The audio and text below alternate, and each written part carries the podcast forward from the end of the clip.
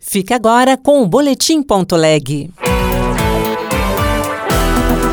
Boletim.leg. As últimas notícias do Senado Federal para você.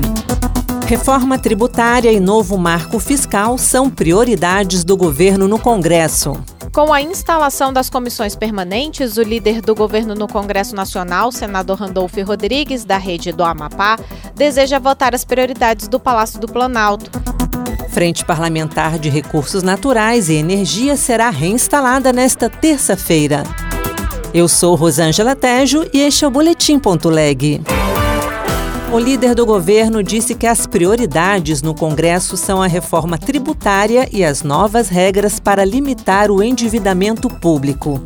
Já a oposição quer negociar a votação de projetos polêmicos já aprovados pelos deputados, como o Marco das Garantias. Repórter Érica Christian. Com a instalação das comissões permanentes, o líder do governo no Congresso Nacional, senador Randolfo Rodrigues, da rede do Amapá, deseja votar as prioridades do Palácio do Planalto, entre elas medidas provisórias, com destaque para a do Bolsa Família.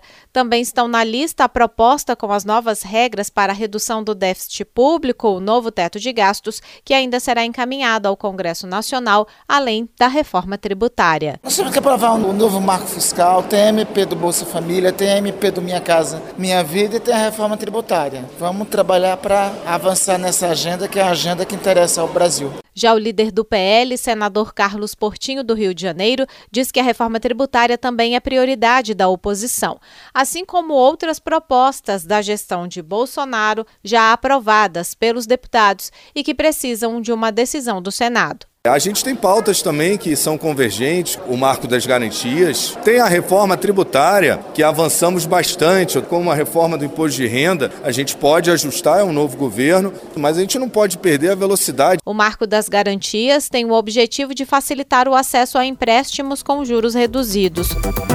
Volta a funcionar nesta terça-feira a Frente Parlamentar de Recursos Naturais e Energia. Na quarta será instalada a Frente Parlamentar Evangélica. Repórter Marcela Cunha.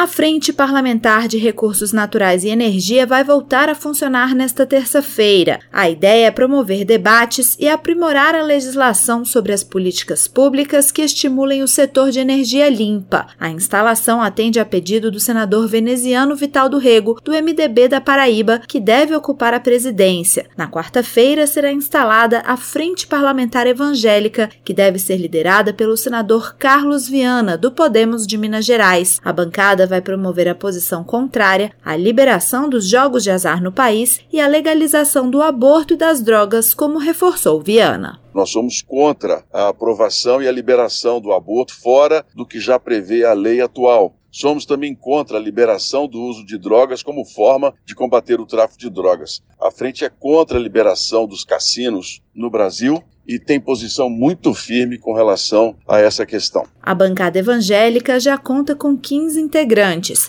mas, segundo Viana, não será exclusiva para senadores evangélicos, porque vai contemplar todos aqueles que defendem a liberdade religiosa. A declaração do imposto de renda vai começar a ser entregue na próxima quarta-feira, dia 15 de março. No Senado está em análise uma série de projetos que pretende corrigir a tabela para ampliar as faixas de isenção. Repórter Luiz Felipe Liázebra. A Receita Federal do Brasil vai começar a receber no dia 15 de março as declarações do imposto de renda de pessoas físicas. No Senado, o senador Ângelo Coronel, do PSD da Bahia, já afirmou que espera do ministro da Fazenda, Fernando Haddad, um trabalho conjunto para saber qual iniciativa deve ser priorizada sobre a correção da tabela do imposto de renda para que seja ampliada as faixas de isenção. Eu acho que o ministro Haddad não deve fazer cronograma sem primeiro sentar com o Congresso e descobrir qual o melhor caminho a seguir. Não pode ser decisões unilaterais. O primeiro passo é a discussão com o Executivo para vermos qual o melhor texto que está. A PEC 110, a PEC 45, o projeto o relato da reforma do imposto de renda, ou vamos elaborar um novo texto. E não adianta, se os que estão em andamento não vingaram, não foram votados, é porque houve problemas. No mês passado, o governo federal anunciou que o salário mínimo a partir de 1 de maio será de R$ 1.320. E quem ganhar até dois salários mínimos, ou seja, R$ 2.640, não será tributado pelo imposto de renda já neste ano fiscal de 2023. Lembrando que a declaração que começa a ser entregue nesta quarta-feira é relativa ao ano fiscal de 2022. Outras notícias estão disponíveis em senado.leg.br/barra rádio. Você ouviu Boletim.leg. Notícias do Senado Federal.